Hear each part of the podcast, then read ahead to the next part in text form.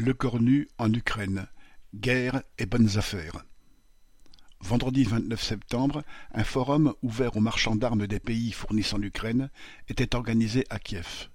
Pour l'occasion, le ministre français des Armées, Sébastien Lecornu, a joué les représentants de commerce en exposant sans phare que la guerre en Ukraine est une occasion en or pour des industriels, une occasion à ne pas rater.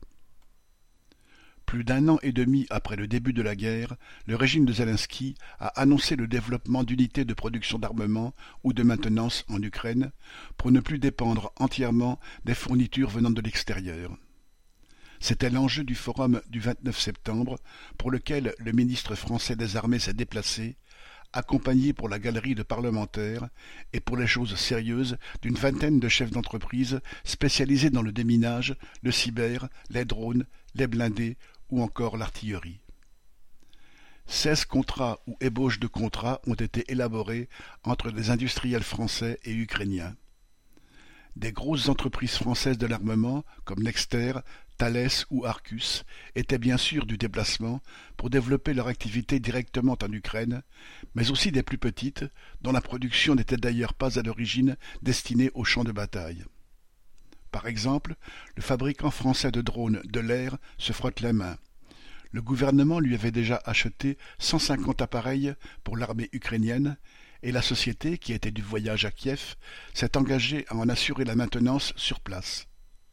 Pour cette société toulousaine de quatre-vingts salariés, citation, c'est une belle vitrine pour aller vendre sur d'autres marchés, comme l'a déclaré le PDG le ministre des Armées a partagé cette jubilation patronale en déclarant que les besoins de l'armée ukrainienne constituent, citation, des opportunités pour les industries françaises, et d'ajouter, citation, cette perspective-là, les anglo-saxons l'ont comprise.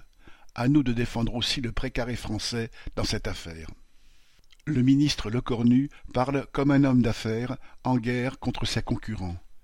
C'est le langage de la vérité quant aux motivations réelles du soutien apporté à l'Ukraine par les puissances impérialistes, même de second rang comme la France, bien avant l'invasion orchestrée par Poutine.